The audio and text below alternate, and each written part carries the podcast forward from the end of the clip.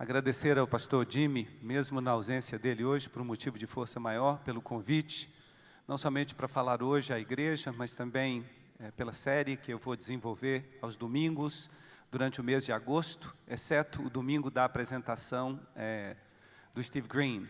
Mas nos outros domingos a gente estará aqui e o objetivo é falar a respeito dos cinco sermões que estão registrados no Evangelho de Mateus e que foram pregados por Jesus.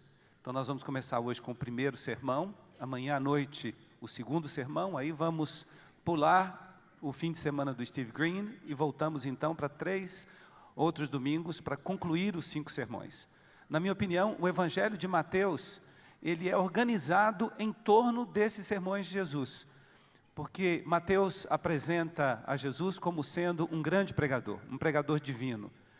E ah, o que a gente percebe no Evangelho, então, é que entre um sermão e outro sermão há é, trechos narrativos. Então, nós temos seis trechos narrativos e cinco sermões. Ah, o ministério de Jesus, ele dura cerca de três anos, a gente sabe disso. De acordo com a cronologia de Mateus, o primeiro ano de Jesus é passado é, pregando itinerantemente na Galiléia, sem o auxílio ainda dos seus discípulos. Então ele viaja sozinho e prega inúmeros sermões. Mas é no final do primeiro ano do seu ministério que ele prega o Sermão do Monte, logo após ele chamar os quatro primeiros discípulos. Depois ele vai passar cerca de seis meses chamando os outros discípulos, e depois vai passar os últimos 18 meses do seu ministério treinando os discípulos que ele havia chamado. Então a gente não tem muito conhecimento deste primeiro ano do ministério de Jesus, porque não havia discípulos ainda com eles, com ele, e eles não podiam, portanto, registrar esses sermões. Mas logo depois que ele chama então os seus primeiros discípulos, ele prega o Sermão do Monte, e esse sermão sim, então fica registrado no seu evangelho. Eu acho que o Sermão do Monte é uma forma muito interessante de nós iniciarmos essa série, exatamente porque é um sermão que Jesus prega em relação aos líderes religiosos da sua época. E é indiscutível que o UNASP exerce é, uma liderança religiosa, não somente na nossa comunidade, mas eu diria até no nosso país.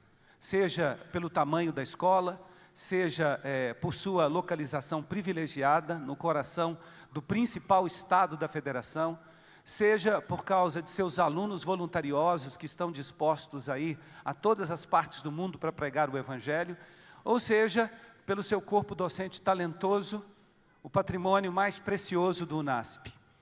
Então, por todas essas razões, nós exercemos uma liderança religiosa no nosso país.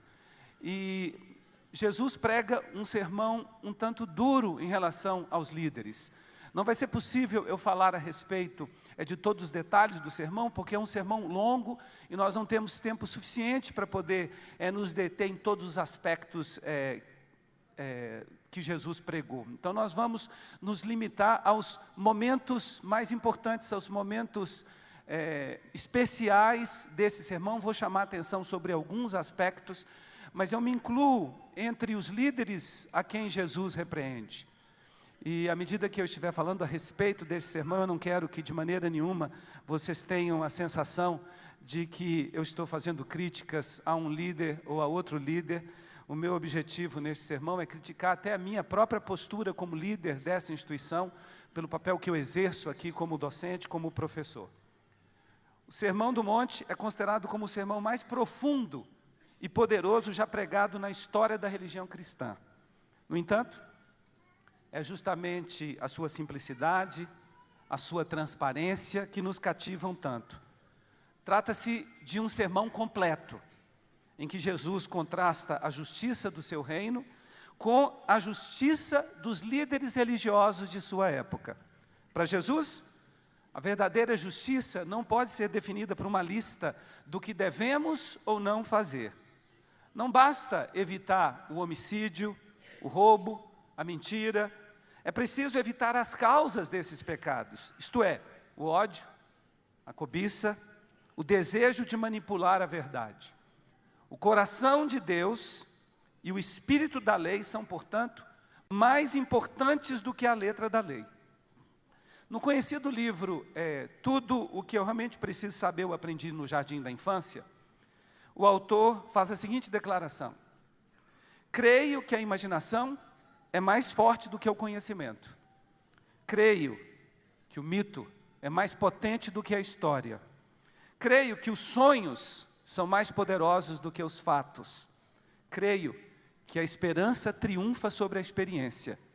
Não importa quantas vezes você já tenha vivido alguma coisa, você tem que ter a esperança de que Deus vai atuar na sua vida, que vai resgatar você da condição na qual você se encontra, que vai ajudá-lo a transpor os obstáculos que estão colocados diante do seu caminho. Porque a esperança, e nós adventistas somos muito bons em falar de esperança, a esperança triunfa sobre a experiência. Eu creio que o riso é a única cura para a tristeza e creio finalmente que o amor é mais forte do que a morte. Quanto a mim, o pregador desta manhã, eu peço a Deus que Ele me abençoe na interpretação deste sermão que é tão importante e afirmo que eu creio que não precisamos ficar obcecados pela exatidão fria da prova incontestável. Não precisamos saber se Jesus subiu o monte da bem-aventurança pela direita ou pela esquerda. Não precisamos saber se as cestas em que se recolheram os pães da multiplicação miraculosa eram de vime ou de junco.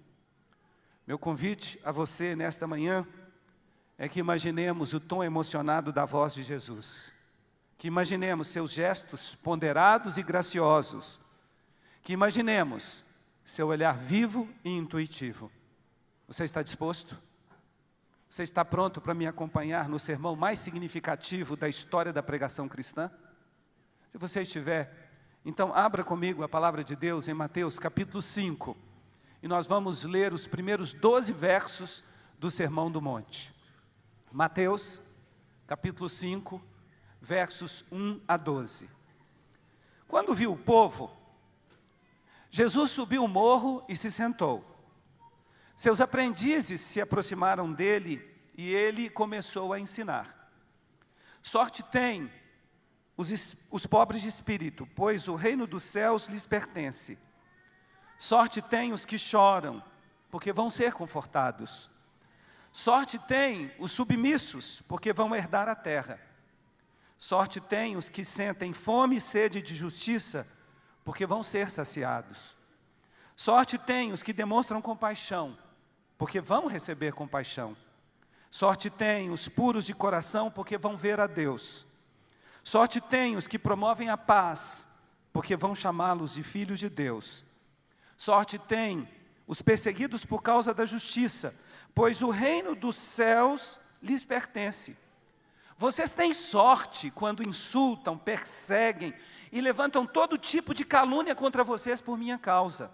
Alegrem-se, comemorem, porque a sua recompensa nos céus vai ser grande, pois perseguiram da mesma forma os profetas que viveram antes de vocês. As assim chamadas bem-aventuranças foram bênçãos proferidas por Jesus sobre os tipos de pessoas que ele gostaria de ver em seu reino. No entanto, elas vão além do desejo de cidadãos certos para o reino de Jesus e nos apontam para os valores que constituem esse reino. Apesar da absoluta originalidade com que Jesus se referia aos bem-aventurados, os pobres, os que choram, os humildes, os que anseiam pela justiça, os misericordiosos, os puros, os pacificadores e os, e os perseguidos, ele não foi o único pregador a fazer uso de bem-aventuranças. Vários filósofos antigos e modernos empregaram listas de bem-aventurança para motivarem seus ouvintes. O filósofo Nietzsche gostava de proferir bem-aventuranças. Duas das mais famosas vêm, respectivamente, de seus livros Para Além do Bem e do Mal e Assim Falou Zaratustra. Na primeira, ele afirma: Bem-aventurados os esquecidos, pois não serão atrapalhados pelos próprios erros. Eu vou repetir. Bem-aventurados os esquecidos, pois não serão atrapalhados pelos próprios erros. Com isso, ele sugere que precisamos aprender a perdoar, inclusive a nós mesmos. Na segunda, ele declara: Bem-aventurados os sonolentos, pois eles logo adormecerão. Essa declaração é um pouco mais difícil de interpretar. Vem de sua crítica à religião. Lawrence Lampert, um especialista em Nietzsche, explica que o filósofo ironicamente condena os líderes religiosos que não levam seus próprios ensinos a sério. Ou seja, de certa forma nós somos sonolentos, porque nós não levamos a sério as coisas que nós mesmos falamos. E em consequência disso, nós acabamos adormecendo na nossa religião. De qualquer forma, ao imitar as palavras de Cristo, até um filósofo tão recalcitrante quanto Nietzsche parece ceder ao doçor e à gravidade de Jesus. Ou seja, todos, todos nós deveríamos levar mais a sério as palavras imortais de Cristo. Todos nós deveríamos levar a sério as coisas que Jesus falou de forma tão contundente no Sermão do Monte. Alice Walker, a primeira mulher negra a receber o prêmio Pulitzer de literatura, também tem uma lista de bem-aventuranças. No caso dela, ela escreveu bem-aventuranças sociais. E em vez de traduzir as bem-aventuranças como eu fiz, dizendo sorte tem, ela traduz dizendo bem-ajudados. E ela diz o seguinte: bem-ajudados os que não se filiam a gangues, pois compreenderão que atacar em fúria é matar na confusão. Bem-ajudados os que encontram coragem todo dia para fazer pelo menos uma pequena coisa em favor da existência alheia, seja em favor de uma planta, seja em favor de um animal, seja em favor de um rio, ou seja em favor de um ser humano. Pois a eles se juntará uma multidão de tímidos, bem ajudados os que perderam o medo da morte, pois terão poder para se deitar na grama e imaginar um futuro um futuro melhor do que a morte. Bem-aventurados, ou bem-ajudados, como diz ela, os que perderam medo da morte, pois terão poder para se deitar na grama e imaginar um futuro. Nesse sentido, Gregory Boyle, que desenvolveu um ministério de 20 anos voltado para as gangues de Los Angeles, ele defende, em um livro muito interessante chamado Tatuagens no Coração, que as bem-aventuranças não deveriam ser traduzidas como, por exemplo, bem-aventurados os pacificadores, mas como você está no lugar certo se você é pacificador. Segundo ele, as bem-aventuranças não se limitam a uma espiritualidade artificial, mas incluem uma geografia, um posicionamento, uma tomada de posicionamento, pois elas declaram explicitamente onde é que nós devemos nos posicionar. Minha bem-aventurança favorita é a última. Você tem so, vocês têm sorte quando insultam, perseguem e levantam todo tipo de calúnia contra vocês por minha causa. Alegrem-se, comemorem, porque grande vai ser a sua recompensa nos céus, pois da mesma forma perseguiram os profetas que viveram antes de vocês. Eu aprecio, neste caso, o apelo de Jesus à coragem e à alegria, mesmo diante da perseguição. Todos nós, de uma forma ou outra, enfrentamos adversidades na vida.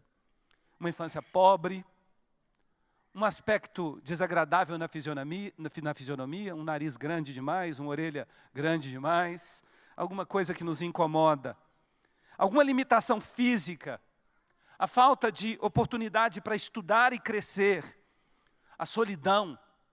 Essas coisas que podem nos afetar tanto e geralmente nos afetam. A existência se torna, porém, quase que insuportável quando, além dessas adversidades, nós ainda temos que lidar com a perseguição. Perseguição de conhecidos e desconhecidos. A indiferença do que estão dos que estão próximos de nós, a tortura física e mental que sofremos daquele que nos invejam, a intolerância da parte daqueles que não compreendem nem aceitam a nossa fé. Apesar disso, mesmo as, as adversidades, mesmo a intolerância, mesmo a perseguição, podem nos dar a oportunidade de nos aproximar da vitória pessoal e íntima. Charles Bukowski foi um poeta norte-americano nascido na Alemanha que viveu uma vida atormentada. Ele era filho de soldado, nascido na Alemanha durante a ocupação americana daquele lugar. E ele teve uma adolescência muito conturbada em Los Angeles. Mas, além disso, os seus primeiros anos como adulto foram anos muito difíceis. Nessa época, ele foi frentista, garçom, chapa, carteiro, flanelinha, ascensorista e açougueiro.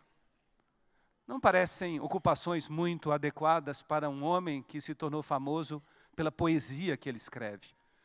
Já imaginaram? O Jetro, músico, com a sensibilidade espiritual que ele tem para as coisas de Deus, com a forma como ele canta. Já imaginaram?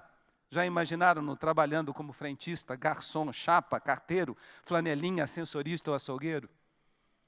Não há nada de mal nessas profissões. É só que elas parecem não se encaixar com o nível de sensibilidade exigido de um poeta. E durante essa época ele ficou muito amargurado. Ele passou a vida reclamando, triste, porque ele escrevia poesia e não era reconhecido. E ele não conseguia se manter escrevendo poesias, e ele tinha que fazer todos esses trabalhos. Mas aí, de tanto ele reclamar, de tanto sofrer com as injustiças, ele acabou desenvolvendo uma úlcera no estômago. E essa úlcera quase o levou à morte. Mas ele tomou uma decisão. No meio de tudo isso que estava acontecendo com ele, no meio do trabalho de flanelinha e açougueiro, ele tomou uma decisão. Ele passou a escrever com mais determinação e leveza, parando de reclamar da vida. E ele se notabilizou como um dos maiores poetas norte-americanos do século XX. A despeito disso, um de seus poemas de que mais gosto foi publicado em 1992 dois anos antes de ele morrer de leucemia. E esse poema fala justamente da resistência à perseguição que lhe foi imposta por aqueles que não compreendiam. Porque é impressionante como a gente tem dificuldade de aceitar aqueles a quem nós não entendemos, ou aqueles que são diferentes de nós. E como nós não conseguimos aceitar a diferença, nós perseguimos aqueles que são diferentes de nós. E ele escreveu esse poema que tem sido um alívio para a minha vida e que tem sido uma espécie de bandeira que eu carrego. E ele diz o seguinte no poema: A noite em que você luta melhor é quando todas as armas estão apontadas contra você. Quando todas as vozes lhe lançam insultos. Quando lhe estrangulam os sonhos. A noite em que você luta melhor é quando a razão recebe um chute na cara, quando a carruagem da melancolia o rodeia. A noite em que você luta melhor é quando a risada dos tolos enche o ar, quando o beijo da morte lhe lembra um beijo de amor. A noite em que você luta melhor é quando compraram o jogo quando a multidão pede o seu sangue, a noite em que você luta melhor é uma noite como esta, em que mil ratazanas pretas lhe saem do cérebro, enquanto você se levanta contra o impossível e se torna mano da terna irmã chamada alegria e continua avançando a despeito disso. Uma última bem-aventurança para concluir a primeira parte do sermão. Benditos aqueles cujo amor pelos livros e pelo grego é compatível com seu desejo de viver em união com Cristo. Trata-se de uma provocação do teólogo Calvin Miller, que eu levo muito no meu coração, porque eu tenho essa tendência. Eu me considero um intelectual, apaixonado pelo grego. Mas esse professor de homilética enfatiza com sua declaração que todo estudo intelectual, mesmo o estudo intelectual da Bíblia, deve nos aproximar do desejo divino de que vivamos as bem-aventuranças. Caso isso não aconteça, mesmo a leitura da Bíblia pode se tornar uma frívola desculpa para o fato de que não estamos realmente interessados em seguir o exemplo de Cristo e pertencer ao reino que ele fundou. Vamos continuar a ler o sermão. Mateus 5, 13 a 20 agora. Vocês, vocês são o sal da terra. Se, porém, o sal perder o sabor, com que se salgará? Não serve para mais nada, a não ser jogar fora e pisar em cima. Vocês são a luz do mundo. Não se pode esconder uma cidade localizada sobre um monte. Não acendem uma lamparina e a colocam debaixo de uma bacia, mas num pedestal. E assim ela ilumina todos os que estão na casa. Também assim, brilhe a luz de vocês diante das pessoas, para que vejam as suas boas obras e elogiem o seu Pai Celestial. Não pensem que vim anular a lei ou os profetas. Não vim para anular, mas para cumprir. De fato, eu digo para vocês, até que passem o céu e a terra, nenhum jota, nenhum tio vai passar da lei sem que tudo aconteça. Qualquer um que anular o menor destes mandamentos e assim ensinar as pessoas, vai ser considerado o menor no reino dos céus.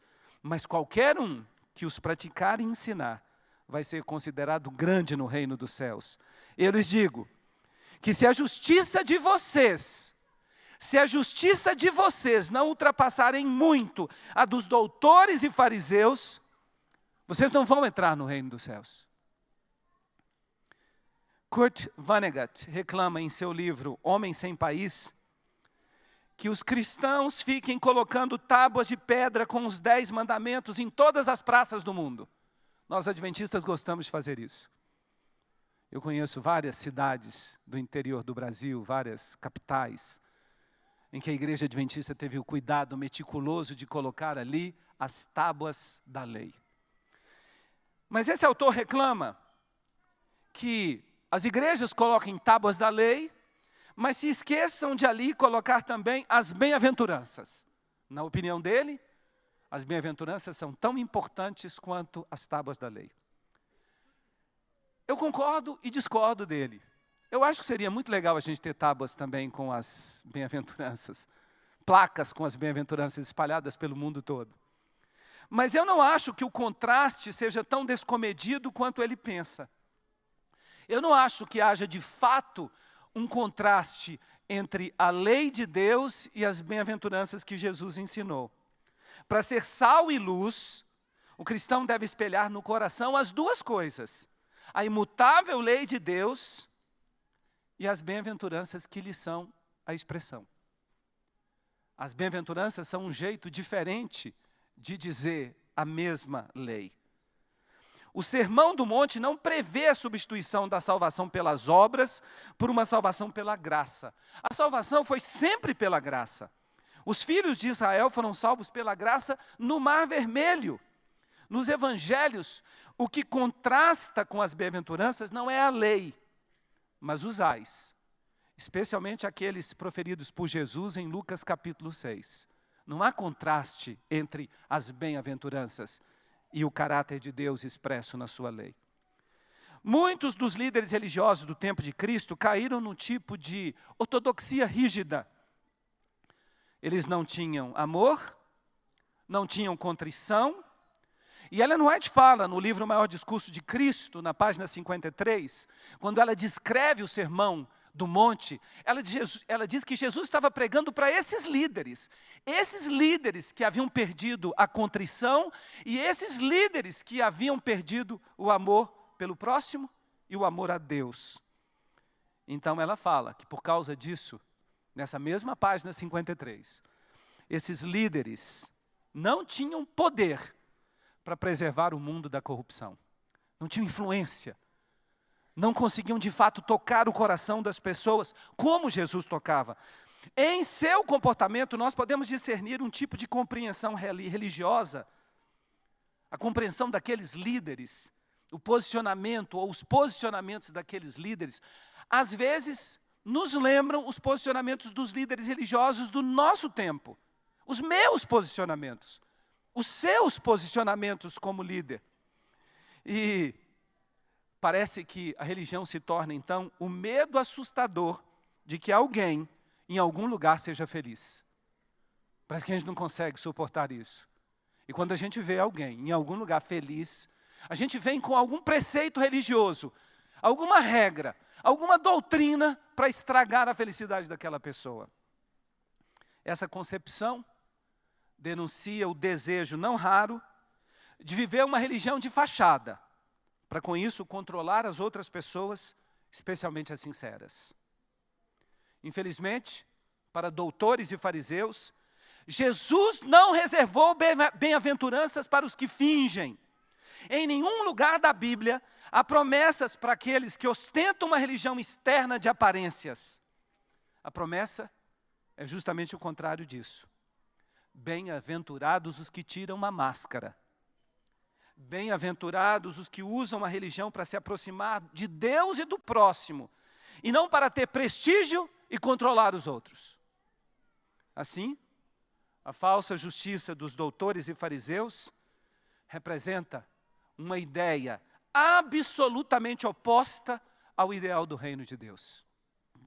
Como eu disse antes, não dá para falar sobre todo o sermão do monte. Afinal de contas, meu tempo está se esgotando.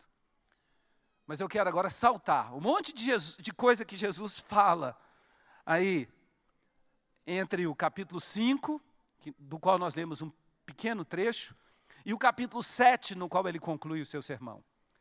Eu quero convidá-los então agora a irem comigo ao finalzinho, os últimos dois versículos deste sermão, que estão aí no capítulo 7 de Mateus, versículos 28 a 29. O fim do sermão. Mateus 7, 28 a 29. Quando Jesus terminou este sermão, o povo ficou encantado com a sua lição, pois estava ensinando como quem tinha autoridade e não como os doutores. Os últimos versos do capítulo 7 de Mateus anunciam o fim do Sermão do Monte e a reação bastante positiva de seus ouvintes. A estupefação das massas prepara o caminho, então, para a segunda sessão narrativa, que vai vir antes do sermão, segundo sermão de Jesus no Evangelho de, de Mateus, sobre o qual eu vou pregar amanhã à noite. O sermão do monte devia nos deixar chocados. Eu traduzi aqui que o sermão deixou o povo encantado. É um tom positivo para uma reação em relação à mensagem de Jesus. Mas o sermão de Jesus devia nos deixar chocado porque Jesus diz algumas coisas muito fortes e que falam diretamente ao nosso coração. E se nós não ficamos chocados com esse sermão, é porque nós já aprendemos a classificar as coisas que Jesus disse como coisas interessantes que a gente coloca na prateleira e diz: coisas interessantes que Jesus falou e não se aplicam à minha vida. Mas a gente devia levar essas palavras a sério.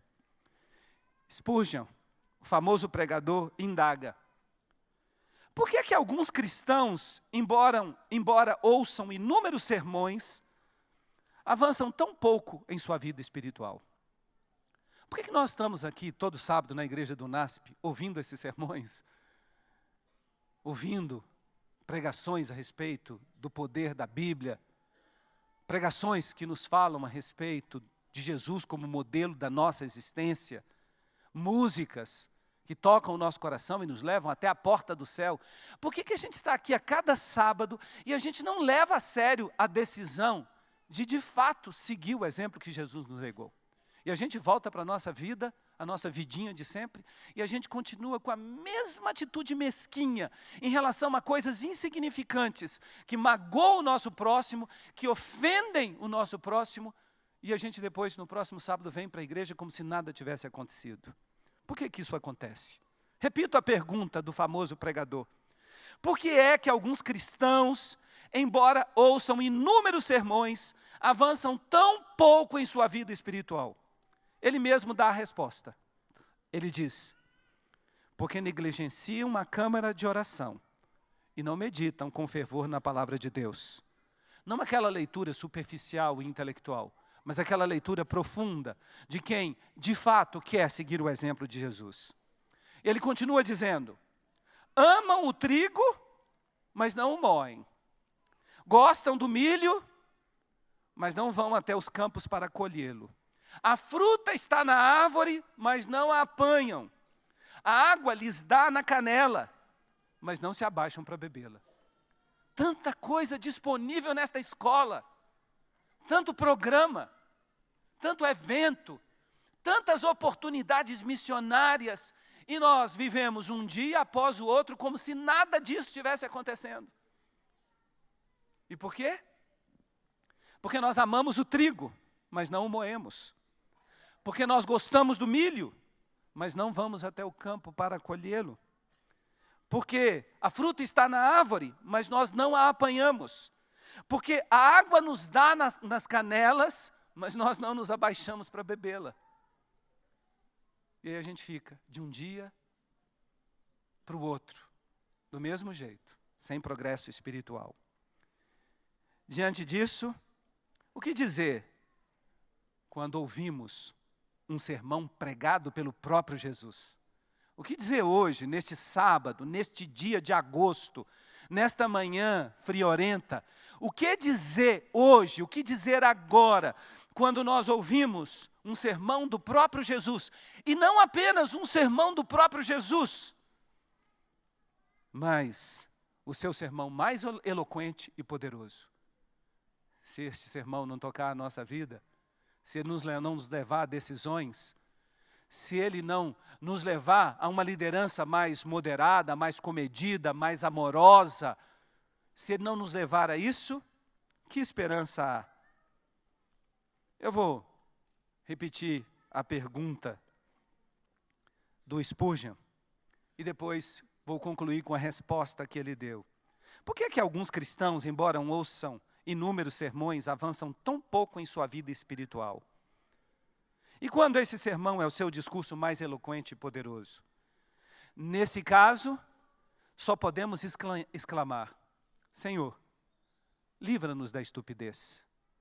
Livra-nos da nossa própria estupidez a estupidez que nos diz que nós podemos vir a cada sábado para a igreja, brincar de igreja e continuar vivendo como sempre vivemos, sem deixar que o Espírito Santo realize no nosso coração a transformação que deseja, que Jesus deseja que aconteça e cuja transformação ele nos serviu de exemplo. Senhor, livra-nos da nossa estupidez. Amém.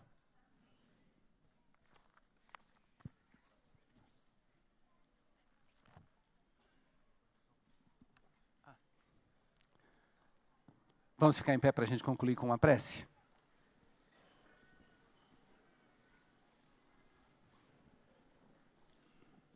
Oremos. Obrigado, Senhor, pelo registro da tua palavra, do sermão de Jesus, um sermão que nos toca tão profundamente. Nós pedimos, Senhor, que o modelo de Jesus, a vida de Jesus, possam ser a nossa vida. Livra-nos da estupidez de pensar, Senhor, que nós podemos enganar-te, que nós podemos ludibriar a nós mesmos, vivendo uma vida distante daquilo que tu pedes de nós. Dá-nos força para isso, Senhor. Dá-nos aquela imaginação poderosa, dá-nos aquela tranquilidade para deitar na grama e imaginar um futuro contigo, o nosso futuro. Ser, portanto, conosco hoje e sempre e abençoa-nos no restante deste sábado feliz em nome de Jesus. Amém.